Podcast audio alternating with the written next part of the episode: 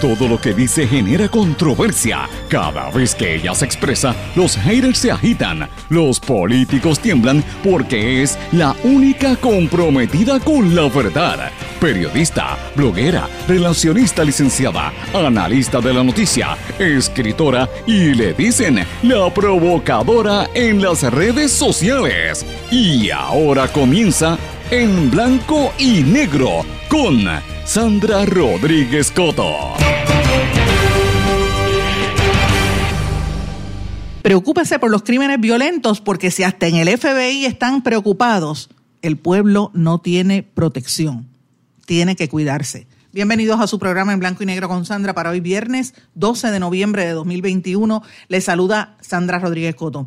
El jefe del FBI en la isla, Joseph González, dice que están preocupados por el alza y el tipo de crimen violento que está proliferando en Puerto Rico. Si esos son los federales, es obvio que el pueblo está echado a su suerte ante los sicarios. Familia de María Paola repudia publicación de fotos, sonidos y vídeos de la escena de su muerte. Departamento de Justicia sigue investigando la situación. Instituto de Ciencia Forense confirma que el, el, cuerpo que encontraron en Guaynabo era de Jamie Liz Franco. La autopsia reveló que murió por una herida de bala. Otra mujer más muere por esta ola que nos está arropando de la violencia y la criminalidad.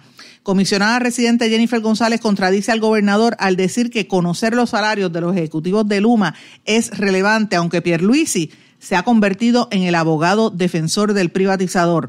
El presidente de la Cámara, Rafael Tatito Hernández, tronó entonces contra el gobernador y dijo que el lunes hará público todos los documentos que entregue Luma. Mientras tanto, Stensby, presidente y CEO de, Luma, sigue burlándose de la justicia, de lo más feliz, campeando por sus respetos en la libre comunidad. Se cuelga en el Senado proyecto para reformar la Universidad de Puerto Rico. Mida habla de los cambios en los hábitos de consumo causados por la brecha generacional. Lo anunciamos el lunes en este programa y ahora es que sale en toda la prensa. Los Estados Unidos exhorta a los ciudadanos a salir de Haití ante la crisis. ¿Será que viene una invasión? Y hoy vamos a hablar también un resumen de las noticias más importantes de esta semana, entre otros temas en su programa en blanco y negro con Sandra. Como siempre, esto es un programa independiente, sindicalizado, que se transmite simultáneamente por una serie de emisoras que son las más fuertes en todo Puerto Rico y por sus respectivas plataformas digitales, aplicaciones para dispositivos móviles y redes sociales para el resto del mundo. Estas emisoras son Radio Grito 1200 AM en Lares, 93.3 FM en Aguadilla, X61 que es el 610 AM 94.3 FM en Patillas, Guayama, toda la zona del sureste, WLRP 1460 AM Radio Raíces, La Voz del Pepino en San Sebastián y a través de la cadena WIAC que nos contactan a través de WIAC 930 AM en Cabo Rojo, Mayagüez, WISA 1390 AM en Isabela y WIAC 740 AM en la zona metropolitana. Vamos de lleno con los temas para el día de hoy. En blanco y negro con Sandra Rodríguez Coto. Amigos, le doy la más cordial bienvenida a este su programa en blanco y negro con Sandra. Hoy terminamos una semana, hoy es viernes, una semana que sigue siendo intensa, con noticias importantes, con gente que viene de afuera a burlarse y a reírse en la cara del sistema judicial de Puerto Rico y de los políticos en Puerto Rico y del pueblo de Puerto Rico sobre todo, que en este caso es Stensby, pero no es el único que se está burlando de nuestro país. Y lo increíble que el gobernador, mire, lo está aplaudiendo Vamos a hablar de eso en detalle, cuál fue la reacción de Jennifer González, usted la va a escuchar de voz de ella y vamos a hablar un poquito de, cuál es el discurso que está llevando el liderato del Partido Nuevo Progresista para tratar de posicionarse y no quedar muy quemado ante los problemas que está causando Luma en el pueblo. Pero bueno, también vamos a escuchar de, de, voz del presidente de la Cámara de Representantes su postura ante todo esto que ha estado haciendo el CEO de Luma. Mientras tanto, quizás usted me esté escuchando y en su casa hay fluctuaciones de luz o no hay luz. Veremos a ver eh, si esto mejora. Eh, y ojalá que esto se, acabe de enderezar para que Puerto Rico pues, pueda seguir progresando y echar hacia adelante. Más que nada, que la gente no se afecte por la falta de servicio. Pero señores, el tema con el que quiero comenzar realmente el programa es una noticia que llevamos más de dos semanas dando estos temas día tras día, día tras día. Es abrumador. A mí no me gusta hablar de este tipo de noticias, ustedes lo saben, lo he dicho muchas veces. Hay noticias que yo sencillamente ni siquiera las quiero mencionar no porque no crea que sean importantes, sino porque francamente son noticias que me, me, me, me afectan en el corazón y me afectan en la psiquis también, porque es demasiada noticia negativa, pero lo que está viviendo Puerto Rico en temas de la criminalidad es ya no es ni preocupante. Esto es esto mete miedo. El pueblo tiene que tener pavor y la realidad es esa. Vamos a hablarlo con honestidad. Vamos a hablarlo de frente con las palabras que el pueblo entienda. Mire, usted que me está escuchando, tenga cuidado en la calle. Usted está, eh, ¿verdad? Se expone a ser asesinado por cualquier bambalán que esté en la calle porque los policías siguen de brazos cruzados, aunque estén reportados a trabajar, están en la ley del menor esfuerzo posible y ya amenazaron con que viene otro, posiblemente otro fin de semana de Blue Flu por la cuestión del retiro y los, los recortes y, y, lo maltrecho que quedaron en la, con estas decisiones de la Junta de Control Fiscal. Pero mientras eso sucede, la cantidad de asesinatos y crímenes cada día es peor y de una manera más fuerte yo estoy bien preocupada desde el secuestro y asesinato de los asesinatos y el secuestro que hubo en el caso del hipopótamo, lo, la ganga que mandaba a matar y que este, gente por contrato a 5 y a 10 mil pesos en el área oeste, incluyendo el caso de los hermanos que uno mandó a matar a otro, dueños de Flan S2, y los casos recientes de asesinatos de mujeres eh, que están ocurriendo, ¿verdad? Y la falta de información en otros pues me preocupa lo que estamos viendo. Y da la casualidad que hoy, si usted mira la, portada del periódico El Vocero, hacen una entrevista con el jefe de, eh, del FBI en Puerto Rico, eh, Joseph González, el jefe del negociado de investigaciones federales, y él dice, admite públicamente que en el FBI están preocupados por el alza en los asesinatos y en los crímenes violentos que se han venido reportando eh, casi siempre los fines de semana.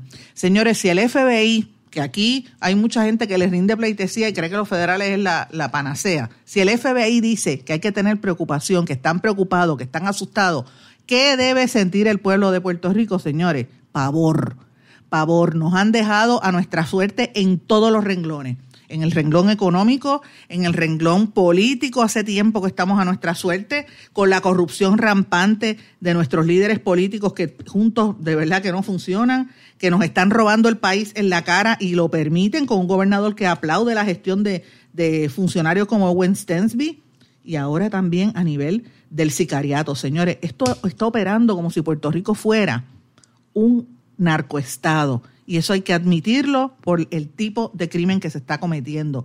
Yo lo dije en días recientes porque estuve hablando con una muy apreciada líder comunitaria del municipio de Loíza, donde hubo, ustedes saben que hubo un tiroteo y entraron allí a, matar a la gente y murieron unos cuantos inocentes. Señores, eso está pasando en otras partes. Usted no puede ni, ni ir a un chinchorro porque se expone a que le peguen, venga alguien que esté velando a unos que están allí, le pegan tres tiros y ahí se formó el, el, la situación, ¿verdad? El, el, la masacre.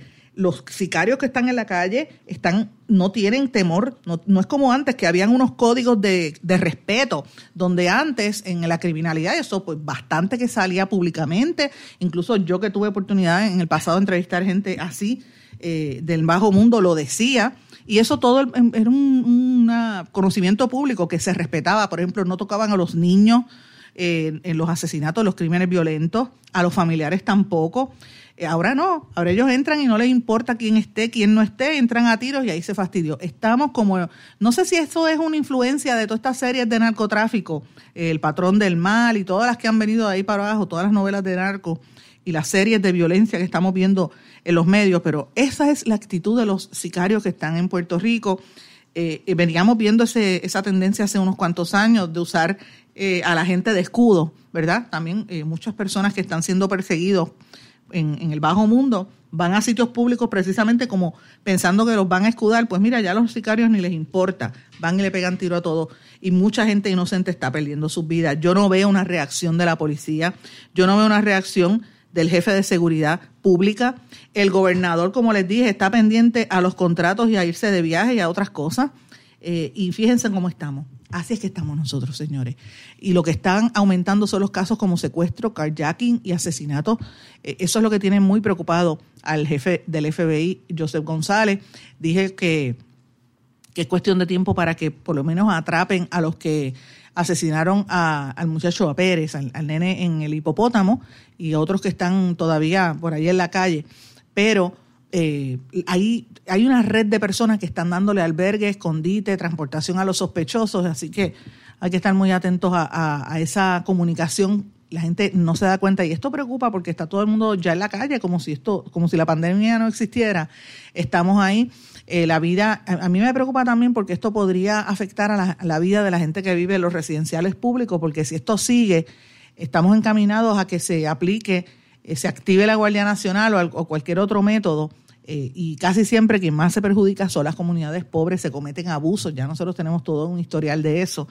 Eh, pero de alguna manera van a, tener que tratar de dar una percepción de tranquilidad, porque créanme que todas estas noticias y esta discusión pública, que nosotros hacemos trasciende y trasciende en inglés para los medios noticiosos. Yo me comunico con bastante regularidad con amigos que tengo en los Estados Unidos, incluyendo, por ejemplo, el periodista eh, David Becknott, que a cada rato se pasa publicando en inglés y eso lo ve todo el mundo. O sea, ellos están pendientes porque aquí se está librando una batalla económica importante eh, y, Estados Unidos está pendiente a lo que está ocurriendo a nivel de, la Junta de Supervisión Fiscal y el plan de ajuste de la deuda.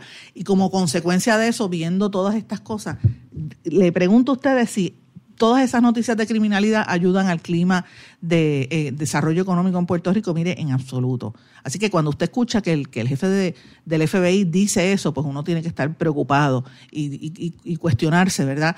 Hasta el día de ayer se habían reportado 525 muertes violentas por, en lo que va de año que es un aumento, según la estadística de la policía, de 66 casos comparados con el 2020, pero todos sabemos que hay siempre dudas con esa forma de recopilar los datos en la policía. La realidad es que eh, tienen que ser más ágiles y tienen que ver qué va a pasar con eh, la actitud y la molestia que tienen los policías que están de brazos caídos. Eh, y esto pues obviamente nos tiene que preocupar al pueblo puertorriqueño. Así que eh, como les digo, uno detrás de otro y no paramos. Esta es una situación bastante fuerte. Pero si usted mira cómo ha salido la noticia también, la gente está ávida de saber qué sucede y los medios también están utilizando un poco el morbo, los medios sobre todo televisivos, de estos asesinatos para generar rating. El caso de María Paola Hernández, eh, la forma en que todavía se está especulando si ella se suicidó pegándose dos tiros o, fue que alguien, el marido la mató también hay mucha especulación al respecto. Eh, y la familia tronó contra el programa de chismes de, del Cobo Santa Rosa por haber filtrado unas fotos del suicidio. No es la primera vez que él eh, muestra fotos así. Recuerden que yo recuerdo hasta que haber, escrito hasta una columna denunciándolo cuando él publicó la cabeza eh, decapitada de una persona en la televisión, en, un caso de, crimen, que pusieron esa fotografía. O sea, no, no hay nada de discreción pero evidentemente existe lo que se llama la libertad de expresión, los medios tienen el derecho a, publicar las cosas siempre y cuando no violenten leyes, pero en el caso del periodismo, el periodismo serio se supone, se supone que la ética considere en un balance de poderes qué cosas, en un balance, ¿verdad?, de, de, lo que es la ética y lo que es noticioso y noticiable, si merece la pena poner una fotografía o si no, o si no hay que ponerla, ¿verdad? Ahora, como eso no es periodismo, eso es un programa de chismes que ejerce funciones del periodismo, ¿verdad? Y que funciona como si fuera periodismo, pues la gente se confunde y ellos pues están, eh, se abrogan unos derechos donde la, la ética se desaparece. Ese es el problema que tiene ese programa, siempre lo ha tenido. Y estoy en récord cuando lo, lo aplaudo y cuando lo critico diciendo lo mismo. Así que esa es la diferencia de, hacia, hasta dónde llega. Y yo me pongo en el lugar de las familiares de esa muchacha, lo que deben estar sufriendo. Eh, mientras tanto, todo está sarta de, y suerte de, de, falta de información y de especulación en torno a qué pasó con los niños que presenciaron eso, que ha hecho el Departamento de la Familia, absolutamente nada se sabe. Mientras tanto, la directora de Ciencia Forense, eh, María Conte, también repudió la publicación de estas imágenes, trató de censurar a la prensa, pero evidentemente el medio tiene el poder de publicarlo. Eh, amparado en la, primera enmienda de la Constitución, por eso que lo menciono. Mientras tanto, señores, también trascendió ayer que el caso de eh, la muchacha Jamie Liz Franco se confirmó por forense que ya fue el cuerpo que encontraron en Guaynabo el de ella, muerta por una herida de bala. Después el presunto asesino apareció también muerto. Eh, hay una, es verdad, aparenta ser un caso del bajo mundo ambos, pero como quiera que sea, volvemos a la violencia que nos está arropando. Eh, y, y, son gente joven, gente que podría estar haciendo muchísimas cosas buenas por el país. Señores, también relacionados a temas judiciales y de criminalidad o, de violencia, por decirlo así, más, que nada no criminalidad, sino violencia. Eh, volvieron a radicarle cargos a Jerome Garfer. Yo no sé qué le pasa a Jerome, dije ayer, y me preocupa también. Yo conozco a Jerome Garfer hace muchos años, le tengo, le tengo estima a Jerome Garfer. Él lo sabe, públicamente lo, he dicho, y, me da pena verlo, un abogado, un hombre joven, pero él ha tenido múltiples problemas con sus parejas eh, y evidentemente cumplió prisión también por violar los acuerdos de la de la, eh, de la ley 54 que le tienen puesta. Es una querella que se volvió a radicar esta semana porque él tenía, él la sigue llamando a la expareja. ¿Sabe? Eh, es un problema psicológico. Eso tiene que atenderse para poder bregar y que pueda mantenerse. De lo contrario, va a estar entrando y saliendo de prisión. Y eso, señores, este, le va a perjudicar. O sea, no va a tener, no va a poder trabajar. ¿Quién va a contratar a un abogado que esté en esas? Nadie. O sea, que hay que tener mucho cuidado. Me da pena, me da mucha pena con él como abogado, pero más que nada hay que respetar el derecho de la mujer y, que, y me da pena la mujer que es víctima de estos acosos. Mire, cuando una mujer dice no es no, el hombre no tiene que estar llamándola. Lo, mismo que plantea esa muchacha que radicó de nuevo la, querella contra Jerome Garfer, a mí rápido pienso en el caso de, de Andrea Ruiz Costas, que dijo que no, que, que, fue al tribunal porque los hombres estaban acosando, el hombre la estaba acosando por teléfono. Mire, no la acose. Si la mujer le dicen que no, olvídese, busque, más abajo vive gente, como dicen. Puerto Rico hay más mujeres que hombres, porque esas obsesiones de los machos varoniles, este, macharranes de este país, de seguir detrás de las mujeres, cuando le dice no es no. Así que ya, hay que empezar a educar con conciencia, hay que empezar a educar con respeto hacia la mujer, con respeto y, con, y, con, y para que el hombre entienda que la mujer tiene el mismo derecho de los hombres también, o sea, y se tiene que respetar, no somos menos ni somos más tampoco, somos iguales. Y, y, ya es hora de que el hombre entienda que la mujer no es su propiedad. Eso tiene que, tiene que cambiar en Puerto Rico. Señores, pero hablando de propiedad, ¿quién es el que manda aquí? Pues mire lo que están llegando de afuera. Yo lo dije, lo dije hace varios días, llevo hablando de este tema, pero mire lo que ha pasado con este, este papelón de Stensby. Dice que él tiene que justificar la confidencialidad de los documentos, pero él sigue por ahí riéndose del sistema judicial de Puerto Rico, aunque el juez Cueva eh, lo. Lo, dejó en libertad. Y el gobernador Pierluisi, lo dije ayer, ustedes lo escucharon, se convirtió en su abogado de defensa. Esto fue lo que dijo la comisionada residente Jennifer González. ¿Por qué? Yo creo que todo es relevante. Eh, yo creo que cuando tú haces un contrato eh, de fondos públicos, toda esa información al final del camino va a ser pública, ¿verdad? Por eso es que a nivel del Congreso eh, se han hecho muchísimas preguntas, ellos han entregado la información al Congreso, eso yo recibí esta semana, eh, no voy a decir miles, cientos de páginas eh, del UMA, del gobierno de Puerto Rico, así que ya se entregaron allá, no sé por qué no se entregaron eh, aquí. Yo creo que la Asamblea Legislativa, yo fui presidente de la Cámara, tiene unas facultades en ley, el tribunal tiene unas facultades en ley, aquí nadie puede estar por encima de la ley, así que yo creo que tiene que ser más importante el servicio, que se atienda el que no haya interrupciones de servicio a tiempo, pero información relacionada a la función pública, a la función de contratación, yo, yo no le veo eh, por qué haya que ocultarse esa información y por qué se hayan negado el entregarle. pública, la proyección pública. De la, isla, de alguna manera. Mira, yo, yo creo que aquí también hay, hay muchas controversias eh, que, que, se salen de, de la proporción. En el Congreso se han hecho preguntas, nosotros hicimos preguntas, se nos entregaron, y yo creo que lo más importante aquí es, vamos a tener luz se nos va a interrumpir el servicio, eh, se va a modernizar, vamos a tener un, precio asequible. Eso para mí es lo más importante como ciudadana, ni siquiera como, como comisionada de residente. Y yo creo que eso es lo que la gente quiere saber. Ahora, que se divulgue la información eh, de un contrato, yo, yo, no le veo que eso le afecte eh, a nadie, porque si hay fondos públicos involucrados aquí, pues para mí toda esa información es pública. Pero la imagen que ha tenido Puerto Rico, inclusive Luma, lo que ha hecho, lo que ha hecho el presidente, o sea, ¿usted entiende que Weinstein debería seguir siendo presidente. Mira, yo no, yo no, yo no voy a, es que yo no voy a entrar en la, aquí en una compañía privada eh, tiene su directiva, ¿verdad? Para mí como congresista que se nos entregue la información, la información se nos entregó. Eh, move on, ¿verdad? ¿Cuáles son el resto de las cosas que hay que hacer? Yo creo que eh, hablar de esta, esta controversia, al final del camino, a mí lo que me interesa es, tengo luz, está más asequible, voy a tener interrupción en el servicio eh, y obviamente que se entregue la información, que los organismos estatales y federales, eh, por poco te agreden con el micrófono, eh, tengan que entregarse, por lo menos en el caso mío, a mí se me entregó cientos de documentos como parte de los cuestionamientos que se le hicieron a, Luma y otras agencias. Pero la controversia, ¿qué imagen deja en el Congreso? Ninguna, porque todos los días hay personas que se niegan a entregar documentación y para efectos del Congreso se entregó. ¿Verdad? En el- eh, recuerden que aquí hay una investigación estatal y hay una investigación federal. Pero en este caso se refiere al arresto. a- a- Bueno, lo- Y se entregó, está positivo y por ahí. bueno, para efectos del Congreso, la información que se pidió se entregó. Y esa información tiene en su poder también se la entregó la Cámara de Ah, Representantes. Eso, eso, eso desconozco, pero nadie está por No, no, encima. pero usted como No, comisionada, usted se le va a hacer entrega a la Cámara de esos son documentos públicos, están en el Congreso, están disponibles. Eh, y lo segundo es, nadie está por encima de la ley y si hay un tribunal estatal que ya dio una controversia de la Asamblea Legislativa, ¿verdad? Con las aprobaciones correspondientes, pues ya hay un juez que emitió, ¿verdad? Una, un dictamen y se, se tiene que- nadie está por encima de la ley. Por eso a mí esto no va a ser cuestión de si se entrega o no se entrega, esto se tiene que entregar eh, y en su momento, obviamente por el curso judicial se hará, para efectos del Congreso ellos entregaron la información que se les En ese sentido, usted dice nadie está por encima de la ley, sin embargo hay una percepción de la ciudadanía que Winston sí está por encima de la ley, porque él estuvo reunido con su abogado, eh, los alguaciles al parecer sabían dónde él estaba y estaban buscando en Mira, otros lugares. yo creo que estamos, vol- volvemos, al final del camino la van a tener que entregar.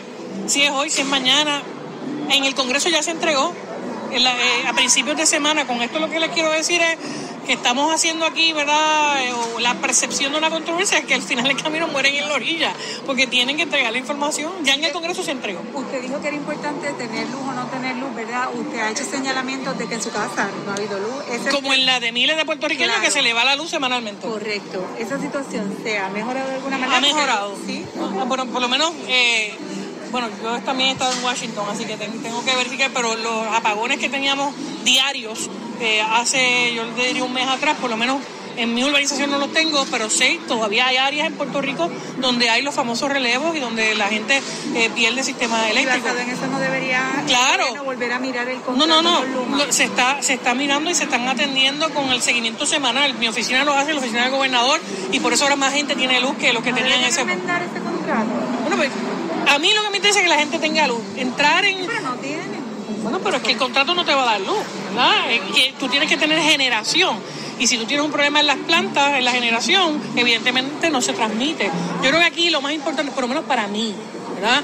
Es que la gente tenga generación, que haya transmisión, que se distribuya esa electricidad asequible, barata y que la gente cuando llegue a su casa no tenga que estar con un apagón de 6 o 7 horas, ¿verdad? Y eso, a mi juicio, se ha estado corrigiendo, no, no, no, no se ha eh, terminado, pero se ha estado corrigiendo, ¿verdad? Eh. Las contrataciones, tanto la Asamblea Legislativa como el gobierno federal, tienen total potestad de hacer este tipo de preguntas y obviamente la gente tiene que entregar los documentos. El que tenga la gente de luz sí es importante, pero también es importante el que no se haya, que no se haga despilfarro de fondos públicos. Entonces eso es lo que la gente está cuestionando, porque se han negado a entregar cierta información que podría. Pero, pero la van a tener que entregar. O sea, a mí si es hoy o mañana, la van a tener que entregar. Ya en el Congreso la entregaron. Así que a mí esta controversia local, pues ciertamente uno se queda eh, mirando el por qué, porque a nivel congresional tuvieron que entregarla. Fíjese que la comisionada residente insiste en que ya hay luz y que esto está mejorando, que ellos tienen que darle información porque la información ya la dieron en, el Congreso, eh, como, ¿verdad? La dieron allá primero antes que acá, pero no quiere entrar en una polémica directa de decir si está bien o está mal lo que hizo Stensby, que a todas luces es una violación a la ley de Puerto Rico, una burla a la judicatura.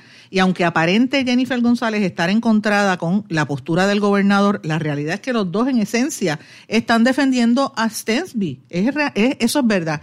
Y esto fue lo que contestó el presidente de la Cámara, Rafael Tatito Hernández. Voy a contestar, voy a Primero, no hay controversia en la Cámara. Este es el poder de la Asamblea Legislativa que se está cumpliendo cabalmente de forma responsable. Y no va a culminar, porque esto va a ser el estándar y ha sido el estándar por todo el cuatrenio. Así que si cree que esto culmina el lunes, esto está empezando. Lo segundo, qué pena, porque nosotros el día de ayer le pedimos al gobernador que se uniera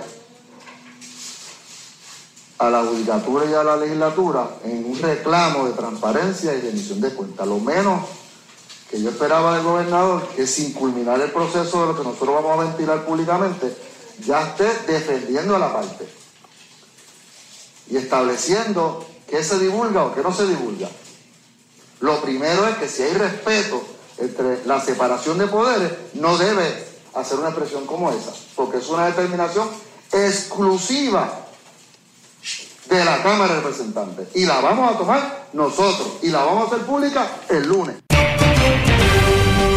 No se retiren, el análisis y la controversia continúa en breve, en blanco y negro, con Sandra Rodríguez Coto.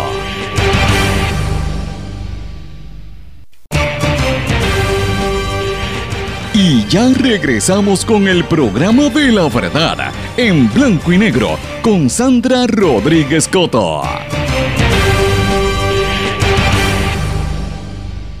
Regresamos en blanco y negro con Sandra. Bueno, nos quedamos hablando en el segmento anterior de la aparente polémica, ¿verdad? Y digo aparente entre la comisionada residente Jennifer González y el gobernador Pedro Pierluisi, donde Pierluisi defiende a Luma y dice que, que pues para él le es irrelevante la información sobre los salarios y cómo gasta el dinero Luma, eh, que él quiere que esto se estabilice y que ya el sistema se ha estabilizado.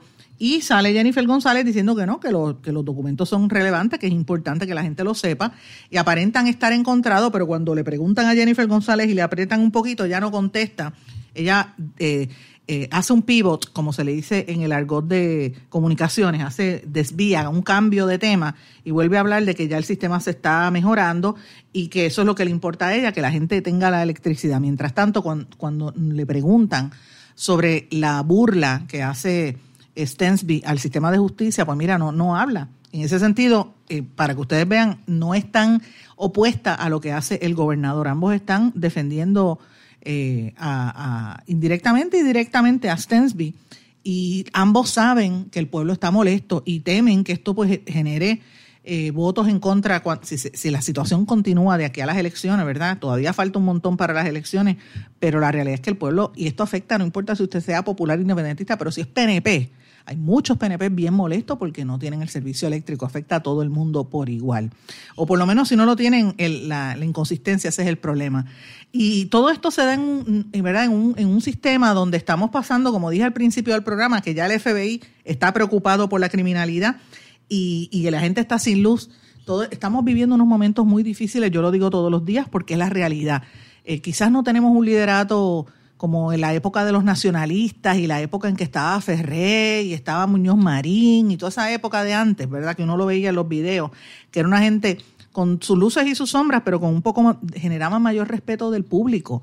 Ahora mismo la gente no le cree a los políticos y los, tampoco tú ves un liderato político firme, eh, con, con por, por, decirlo así, disculpen la forma, pero con los pantalones de decir, mira, lo que está mal, está mal. Eh, hay mucha complacencia, hay demasiados lazos encontrados y hay demasiados intereses. Mira la mayor parte de los legisladores, yo lo dije ayer, el nuevo día publicó ayer los salarios eh, eh, y los informes de cuánto se ganan los senadores. Y yo digo, y entonces hoy publica los de los representantes a la Cámara y lo que ocultan en esos informes. Es interesante porque refieren a Mariana Nogales, ella misma se autorrefiere y ya dijeron que van, van a recomendar sanciones al de la Comisión de Ética de la Cámara porque no reportó, y eso también fue un error de ella, no reportar que tenía negocios con su mamá en, los alquileres de, apartamento.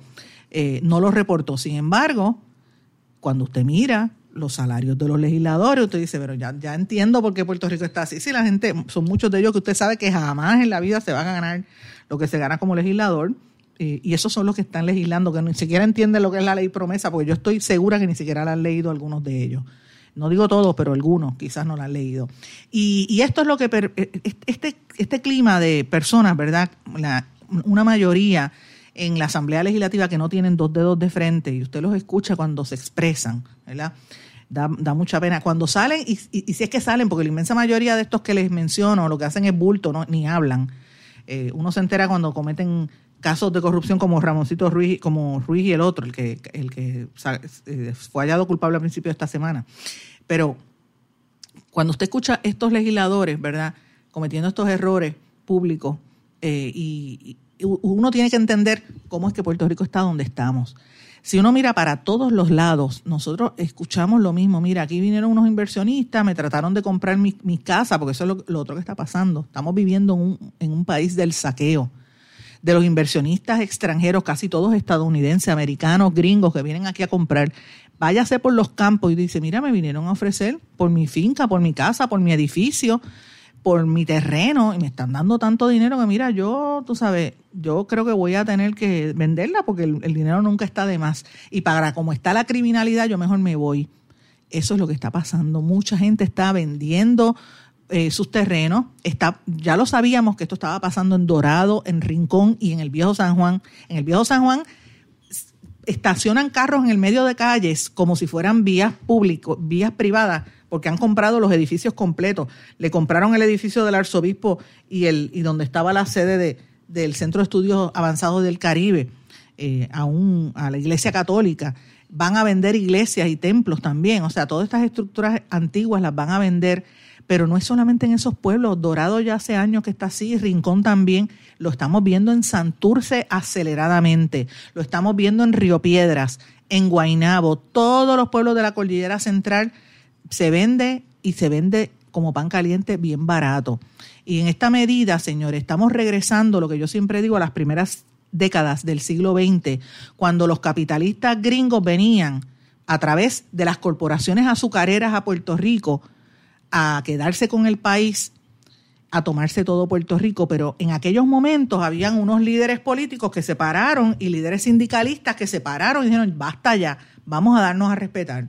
Ah, ah, y el mundo estaba viviendo otras circunstancias geopolíticas también bien distintas, eh, con el crecimiento de lo que era la Unión Soviética, eh, después más adelante en los 60 cuando estaban en Cuba, la crisis de los, de los misiles, toda esa cuestión que hubo en esa época. Eh, y Puerto Rico pues tenía un, rol geopolítico diferente. Ahora el rol geopolítico de Puerto Rico se vincula más al narcotráfico y al dinero ¿verdad? el tráfico hacia los Estados Unidos de, de Sudamérica y del Caribe, y al dinero que todas estas empresas puedan ganarse con los fondos federales que van a venir aquí para la reconstrucción. Entonces, en esos momentos del siglo XX habían personas con mayor con, ¿verdad? contexto y con, y con la palabra de pararse de frente y defender lo que tenían que defender. Y hoy en día, donde único yo estoy viendo esas voces es los estudiantes de la universidad, por eso que los están atacando tanto no lo veo eh, un poquito la gente que ha protestado, pero las protestas hasta también han sido mermadas por miedo, porque la gente está cansada, porque hay mucha gente mayor, porque hay, habemos muchas mujeres que estamos solas, que tenemos que estar cuidando a nuestros hijos. ¿Sabe? Eh, la condición social es diferente, es más compleja. Eh, y en este momento, cuando los inversionistas extranjeros vienen, y extranjeros y algunos locales, vienen y se, se enfrentan con una población reduciéndose, después de haberse expandido, eso tiene el efecto de tener menos gentes con muchas propiedades disponibles. Entonces está la política abierta del Partido Nuevo Progresista de hacer disponible el país, vender el país Puerto Rico for sale a los extranjeros. Y esto incluye también, y quiero mencionarlo, el rol del Destination Marketing Organization, que sigue promocionando a Puerto Rico, que, que junto con el gobernador se van a gastar 10.7 millones de dólares en dos eventos de dos días nada más uno para el fin de año y otro para el mundo, que yo todavía no entiendo cómo, cuando aquí hay tantos rotos en las carreteras que tienen a los carros destartalados, se van a gastar ese dinero, pero por eso fue que el gobernador dijo que no quería los carros destartalados, porque le quieren vender el país a los millonarios. Entonces, esta, eh, ¿verdad? Todo esto usted le añade como, como cherry en ese mantecado a la Junta de Supervisión Fiscal que lo que ha hecho es alentar y alertar a otros inversionistas que vengan a comprar a Puerto Rico, que Puerto Rico está en quiebra y que esto es el momento de comprar todo a precio de pescado a bombao. Entonces, yo lo que veo es lo siguiente, ¿dónde se va a salvar a Puerto Rico de lo que estamos viviendo? Como decía la canción aquella, no venderle tu tierra al extraño. Miren, e-, esa época del patriotismo también pasó porque tampoco hay mártires que se van a, que, se van a matar ante lo que venga. No, no, los mártires ahora son los que mueren a manos de los sicarios, que ese es otro elemento también que hay que añadir en esta, en esta discusión. Y yo lo quiero traer de esta manera porque es lo que estamos viviendo. Quieren convertir en un Puerto Rico sin puertorriqueños, hacer lo que hicieron en Hawái, que mataron a la reina, la, la desterraron y sacaron a todos los hawaianos que, que viven en, en guetos, a los, a los indígenas, a los a los aborígenes, la gente que vivía allí, los indígenas hawaianos, eh, están limitados a, vivir en, poblaciones empobrecidas y el país completo se lo dieron a los extranjeros que vivían en los hoteles y en las casas de lujo. Y crearon, dejaron de ser país y se convirtieron en un Estado. Eso es lo que va a pasar un Puerto Rico sin puertorriqueños. Eso es lo que está pasando. Eh, y la pregunta es, ¿qué va a pasar después que pase esta quiebra? Nosotros llevamos una semana donde, fíjense, en todos estos temas que he hablado, que ha sido la noticia, lo de Stensby y todo esto, ha pasado un poquito a menor, a menor grado la noticia que la jueza Laura Taylor Swain ante sí tiene la discusión del plan de ajuste de la deuda de Puerto Rico y ha habido varias vistas en esta semana, hubo una vista contundente donde se demostró un bonista, fíjense, demostró, y la, eh, Laura, eh, Natalia tuvo que admitir que eh, van a dejar sin efecto sobre 60 leyes del gobierno de Puerto Rico y que se hicieron, eh, ¿verdad?, recortes con cálculos errados con una empresa asesora que, que se llevó sobre 150 millones de dólares en contrato y calculó mal. O sea, vamos a pagar por malos cálculos de la Junta de Supervisión Fiscal, lo admitió Natalia Yaresco y eso no fue portada. porque eso no fue titular de portada en el Nuevo Día? Dígame si esto que les estoy mencionando está fuera del planeta o estoy hay que atar las cosas una con la otra, porque esto es lo que hay detrás de todo eso, señores. Entonces, uno nos, tiene, nos tenemos que poner a pensar si nos van a espetar un pago de 1.900 millones de dólares durante 20 años como mínimo. Eso no es una cifra trivial.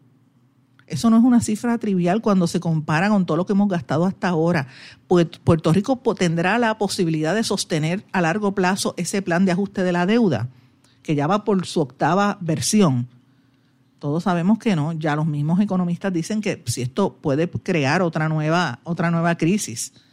Eh, ¿Y qué dice el pueblo ante esto? ¿Sabe? La impresión de los que cuestionan el plan de ajuste fiscal están fuera del tribunal.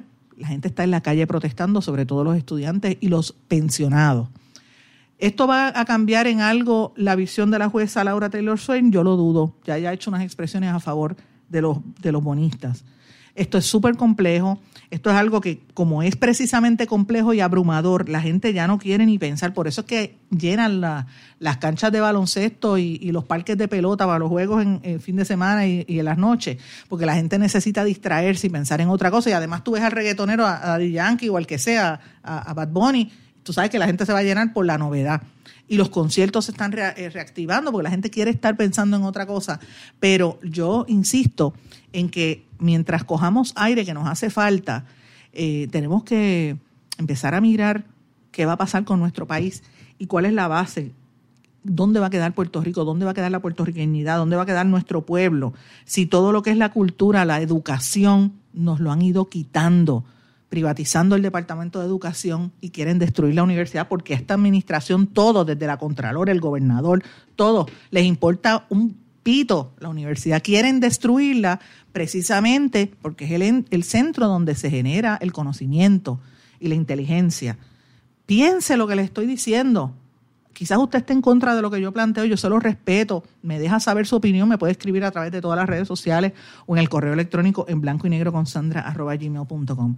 Pero usted sabe que yo estoy partiendo de la, de la honestidad y de lo que estamos viviendo. Todo esto es resultado de un plan concertado, de un Puerto Rico sin puertorriqueños, de un plan para venderle el país a los, a los cabilderos. Y por eso es que a los cabilderos y a los grandes intereses, y eso viene de hace años, desde la época de, de Fortuño para acá porque fue uno de los que más lo ideó y el más que ha participado, el ex gobernador Fortuño, en todos esos procesos de privatizaciones de Puerto Rico y lo está concluyendo Pedro Pierluisi.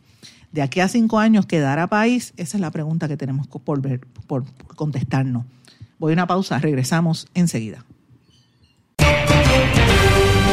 No se retiren, el análisis y la controversia continúa en breve, en blanco y negro, con Sandra Rodríguez Coto. En mi pueblo se chinchorrea bien duro. Aquí me cubre mi plan médico y en tu pueblo también. En mi pueblo es donde tenemos las mejores vistas. Aquí cubre mi plan médico y en el tuyo también. En mi pueblo se goza de verdad. Aquí me cubre mi plan y en tu pueblo Plan de salud Menonita en todo Puerto Rico. El plan médico que te cubre con una extensa red de médicos, especialistas y laboratorios. Además, te cubre en el hospital de tu preferencia en cualquier lugar de Puerto Rico. Plan de salud Menonita. Pero tú sabes cómo es esto, que te la habla de la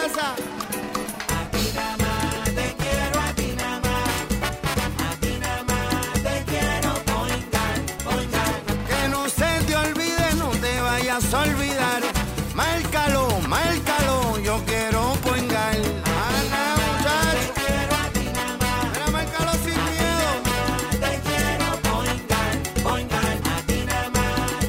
Yo quiero Point Guard. Quítese el dolor de cabeza con sus obligaciones de contabilidad con los servicios que presta Villalba y Villalba Company. Directo, personal y con sensibilidad humana. Lo que se busca en un verdadero asesor de contabilidad para todo tipo de servicio de contabilidad, pago de IBU, pago de nómina, informes trimestrales y anuales y otros. Ofrecen servicio directo personalizado. Villalba y Villalba Company. Para orientaciones, su teléfono el 939-336-5774. 939-336-5774. Y ya regresamos con el programa de la verdad, en blanco y negro, con Sandra Rodríguez Coto. Regresamos a esta parte final en blanco y negro con Sandra y terminando la semana, quise hacer esa reflexión, que no iba a hacer eso en el segmento anterior, pero es que tengo que hacerlo porque es la realidad que vivimos como pueblo y lo traigo en este segmento atándolo a lo que ocurrió ayer en el Senado de Puerto Rico, donde colgaron el proyecto para reformar la Universidad de Puerto Rico, el proyecto 172, que establecía una reforma de la UPR. Y la medida la habían presentado, quedó derrotada porque tuvo 13 votos a favor y no tuvo el mínimo de los 14 votos para poder ser aprobada. El senador Ramón Ruiz Nieve tiene que rendir cuentas porque se abstuvo y siete senadores votaron en contra de la medida. Y lo que le daba esa ley eran unas herramientas a la universidad para garantizar su autonomía. Y eso es lo más importante. Eh, y estaría derogando con eso la ley del 1966, que es lo que ha permitido la politización extrema que hay en, la Universidad de Puerto Rico. Eh, y obviamente yo creo que aquí hay una, un desprecio a la universidad que es, es este, bien fuerte, es un desprecio a nosotros mismos como pueblo. Y usted no tiene que haber estudiado en la universidad para entender lo que esto significa. Es quitarle el futuro a, la gente, el acceso a la educación de calidad es fuerte lo que se está viviendo aquí. Eh, y obviamente pues esto provocó mucha controversia ayer en el Senado. Hoy trasciende también en prácticamente todos los medios la noticia de eh, la radiografía del consumidor, que es el informe que hace todos los años MIDA, eh, lo hacen firmas de mercadeo para MIDA, la Cámara de Mercadeo, Industria y Distribución de Alimentos, que tienen la convención en este fin de semana. Y hoy destaca los cambios generacionales, la brecha generacional que ha habido, eh, que ha provocado una reducción en el gasto promedio mensual en la compra de alimentos. Eh, mucha gente está comprando más en, farmacia los que, que, los supermercados. Yo soy, yo, yo, lo digo yo como mamá jefa de familia, a veces yo prefiero ir a la farmacia porque salgo más tarde, eh, aunque estoy tratando de no ir a, las tiendas hace como seis meses que no voy de noche porque sé lo que está pasando. En la noche es que asaltan a la gente. Yo no, no me tiro ni a la gasolinera ni a, ni, a, la farmacia. Pero a veces estoy en la farmacia y mira, compro el huevo, la leche el desayuno, lo compro ahí en vez de parar en el supermercado. Y eso ha hecho que los supermercados empiecen a abrir también a horas más extensas más eh, hasta las 24 horas del día. Y esto tiene unas implicaciones grandes también porque uno lo ve no solamente en el en, el, la demografía de las mujeres jefas de familia, sino también en que la población de viejos, 65 años o más, está creciendo dramáticamente con menos dinero. Así que si el gasto promedio mensual bajó eh, a 407 dólares al mes versus 434, que era lo que había el año pasado, pues usted sabe que hay menos chavos para estar en la calle. Eh, los consumidores están cocinando más en la casa, lo más que compran es agua, pollo y frutas, vegetales. Ha, habido un cambio, ¿verdad? Eh, entre los productos de mayor demanda. Y pues usted puede verlo en la prensa, que está el análisis de esto, lo puede escuchar también en el programa de Dr. Chopper, los que escuchen el programa de él, que habla en bastante detalle de lo que dice ese, usted como consumidor. Y mira, lo que usted tiene que hacer es, obviamente, eh, ahorrar y estar muy pendiente. El mismo compañero Albelo, los fines de semana, él hace un vídeo, los sábados, antes de que yo haga mi vídeo de la bata puesta, él hace uno de la compra inteligente y le recomienda dónde están los especiales, eh, yo siempre les recomiendo que la gente lo vea, es importante que, que, se, usted mismo se oriente y busque la información. Eh, quiero hablar de varias cosas también internacionales que son importantes. Esto lo dijimos el lunes en este programa porque, como saben, tenemos vínculos con eh, de intercambio de trabajo con medios de la República Dominicana, el Demócrata, entre otros. Y ya en el Demócrata, en el listing y en otros medios estaban hablando que la Embajada de Estados Unidos en Haití había cerrado y le había dicho a los estadounidenses que se fueran. Eh, y entonces hoy es que viene a trascender esto en algunos medios y ayer, que Estados Unidos exhorta a los ciudadanos a salir de Haití ante la falta de combustible y, y, las bandas estas de criminales que están en la calle. La situación en Haití está total y absolutamente fuera de control desde el asesinato del presidente. Esa situación es muy, muy fuerte. También eh, está trascendiendo, esto lo digo hoy, en, el, Salvador. El, el, presidente Nayib Bukele está ordenando la militarización del país después del asesinato de 20 personas que ocurrió el miércoles. Está ordenando que los militares salgan a la calle eh, y, y, empiecen a apoyar, es como decir el, la, poner la Guardia Nacional, como hacemos nosotros aquí, pues allá la Policía Civil junto con los militares, con la Fuerza Armada, van a estar en lugares estratégicos donde se están registrando estos asesinatos. Usted sabe que en los países centroamericanos, sobre todo en El Salvador, hay un problema con, con las bandas estas de, de narcotraficantes eh, y son muy, muy temibles. Él hizo unos cambios en, la, en las cárceles pues todo eso tiene que ver, y esto yo lo compagino, ¿verdad? Lo uno a la política económica que él está tratando, él allí está utilizando el Bitcoin como una de las monedas nacionales, así que me parece interesante lo que se está viviendo en ese país. El Salvador es asediado por estas pandillas, particularmente Mara Salvatrucha, la MS-13 y Barrio 18, que están matando, pero por montones. Entre enero y entre primero de enero y noviembre de 2 de este año van 936 asesinatos 1.200 muertes menos que las reportadas en el mismo periodo en el 2019. Fíjense eso, nosotros no estamos tan lejos del Salvador, por eso traigo este, este dato porque es importante que lo comparemos, lo que está pasando en Puerto Rico versus en estos países donde hay gangas como la Mara Salvatrucha y otras que son bien temibles, no les importa la vida, no, no respetan la vida. ojalá que esa gente no esté aquí, pero bueno, uno nunca sabe porque viajan, así es la vida. Señores, eh, quería también traer otros temas importantes que han estado ocurriendo, cosas que han estado ocurriendo en Puerto Rico.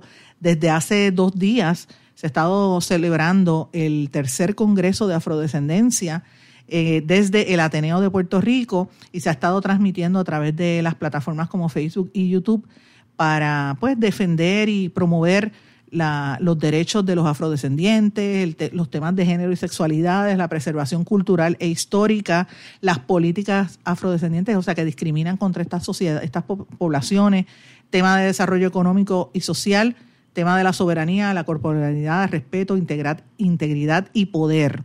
Es interesante porque la directora interina de Ciencias Sociales de, de Generales, allí en la UPR, la doctora Doris Quiñones, eh, está hablando que es una de las, ella es una de las que organizó este congreso, el tercero que se da. Y a mí me llama poderosamente la atención que no ha tenido tanta difusión como los primeros dos. Yo no sé si es porque no se dio en la misma Universidad de Puerto Rico, número uno, y número dos, porque los temas también se dejan en un horario de 9 a 5, cuando la gente, mira, la mayor parte de la gente que puede ir tiene que ir por las tardes, no puede ir por el día porque trabajan. Así que yo creo que esas cosas tienen que ver. Y, y me parece que no se promovió adecuadamente porque no, no ha tenido eh, mayor eh, resonancia que en años anteriores y es una pena porque están ocurriendo muchas cosas buenas en, en distintas comunidades y hay que empezar a publicarlas. Yo creo que también tienen que incluir otras figuras de la comunidad de afrodescendientes de, de, Ponce, de Mayagüez, otra gente que está haciendo un montón de trabajo, no, no la misma gente siempre, porque ponen a la misma gente siempre y se quedan entre ellos mismos, y se oyen entre ellos mismos y no provoca cambios porque no educan al resto de la población. ¿Dónde está el desarrollo económico ahí? Tampoco lo hablamos, no se ve. Eh, todo lo que hablan es específicamente de preservar la cultura de las comunidades afrodescendientes, en que es importante, yo lo defiendo, no me vayan a malinterpretar, pero hay otros aspectos que me parece que son fundamentales que se tienen que incluir y se deberían incluir a otras personas eh, para que esto tenga mayor difusión, porque esto ha pasado sin pena ni gloria y es la verdad. Esta semana, yo lo había dicho hace varios días también, agredieron al león fiscalizador el compañero este, influencer en las redes sociales, él estaba filmando con un dron en unos terrenos del municipio de Ponce, yo lo dije hace varios días, pero he tenido la oportunidad de conversar con Lorenzo en estos días, Lorenzo Delgado Torres, ustedes saben que Lorenzo es mi amigo, desde que empezó somos amigos y le tengo mucho aprecio, es una bella persona eh, y me dio mucha pena la agresión a la cual fue objeto eh, Lorenzo, algunas cosas que hace Lorenzo a mí no me gustan, ¿verdad? Y yo se lo digo, pero a mí realmente cada cual tiene derecho a expresarse. Yo valoro la amistad de la gente yo le tengo un gran cariño a él. Es una, un, reitero, es una bella persona y no merece que nadie lo ataque. Y quería mencionarlo nuevamente porque esto no se da en un vacío, esto se da en un contexto de la polarización y los ataques que están ocurriendo hacia los medios de comunicación y hacia los periodistas en Puerto Rico eh, y a la gente que ejerce alguna función informativa, incluyendo los influyentes en las redes sociales. Eh, el pueblo tiene que estar muy atento porque cuando estamos en momentos como el que vive, que discutimos en el segmento anterior, como el que vivimos aquí en Puerto Rico, de extranjeros que se nos están quedando con el país, donde el FBI dice, mire, levanta las manos que está preocupado, donde matan gente por relajar en sitios públicos, pues muchas veces las voces de los periodistas y de los influyentes ahora en las redes sociales son los espacios donde usted se entera lo que de verdad está ocurriendo. Medios alternativos, medios independientes como este programa que se transmite por muchas emisoras importantes de este país, como la cadena WIAC, como, como Radio Grito, como Radio Raíces, como X61, que tiene unos seguidores amplios en Puerto Rico y en la diáspora también. Somos medios y somos periodistas independientes y comunicadores e influyentes independientes que están tratando de de apoyar al país en un momento en que lo necesita, que necesita información de lo que está ocurriendo para que la gente no, no caiga en los juegos de manipulación mediática como está ocurriendo en los medios que tienen el poder y el, el poder económico. Eso es bien lamentable y hay que tener ojo avisor, porque cuando se limita ese derecho de usted enterarse, le están quitando derecho a usted. El, ataque a un periodista o a un comunicador o a un influyente, es un ataque a usted como ciudadano, su derecho a estar informado. Mis amigos, antes de irme y terminar el programa de la semana, tenía dos temas súper importantes que me parecieron, me parecieron bien. Y este fue, creo que fue hace dos, el miércoles que salió esta noticia. No la había dicho y me pareció importante. Eh, Macy's anunció que va a subir el salario mínimo a 15 dólares la hora en, todo el, en todos los Estados Unidos, incluyendo Puerto Rico. Ese es un ejemplo que deben emular otros patronos en Puerto Rico cuando hablan de la discusión de la reforma laboral. Para que la gente vuelva a trabajar, dele buenos beneficios, dele plan médico, dele otros beneficios que se van a estar, en el caso de Macy, se van a expandir a Puerto Rico y esto es importante. Eh, corporaciones como Costco, Walgreens, CVS, Starbucks y ahora Macy's han tenido que aumentar el salario mínimo y darle mayores beneficios para que la gente no se vaya y los empleados se queden en vez de tener tres part-time se queden solamente en uno. Eso es una noticia buena. Y termino la semana con una noticia positiva muy bonita de mi amiga eh, la yudoka campeona Melissa Mojica, que se unió como portavoz de Aspira Puerto Rico para invitar a los jóvenes a que culminen sus estudios superiores. La reconocida yudoka medallista puertorriqueña está, ya comenzó a promover que los jóvenes de noveno grado en adelante no se vayan de la escuela, se queden, se gradúen y continúen sus estudios en las escuelas alternativas de Aspira, que están en Carolina, Aguada, Moca y Mayagüez. Así que me parece importante, bajo el programa Culmina tus estudios en Aspira, están promoviendo esa esos estudios para los estudiantes, para los jóvenes de Carolina, Aguada, Moca y Mayagüez, porque es la única forma cuando usted se gradúa que puede llegar hacia adelante. Si usted necesita información sobre esto, puede llamar a Aspira de Puerto Rico en el 787-620-4686, que es el de Carolina, pero ahí le dan el contacto de cualquiera de los centros Aspira, un centro que lleva desde el año 1969 una organización de base comunitaria ayudando a formar y a desarrollar los líderes eh, del futuro de Puerto Rico, señores. Con esto me despido, no sin antes invitarlos a que busquen nuestro blog, que tenemos el resumen de todas las noticias, más de 70 titulares de noticias que hemos trabajado, que son muchísimas más a lo largo de la semana. Lo puede encontrar en nuestro blog en blanco y negro con Sandra. Como siempre me puede escribir y espero sus comentarios en las redes sociales y en el correo electrónico en blanco y negro con Sandra arroba gmail.com. Que pasen todos muy buenas tardes, buen fin de semana. ¿Se quedó con ganas de más? Busque a Sandra Rodríguez Coto en las redes sociales o acceda a en blanco y negro.blogspot.com porque a la hora de decir la verdad solo hay una persona en la cual se puede confiar. Sandra Rodríguez Coto en blanco y negro.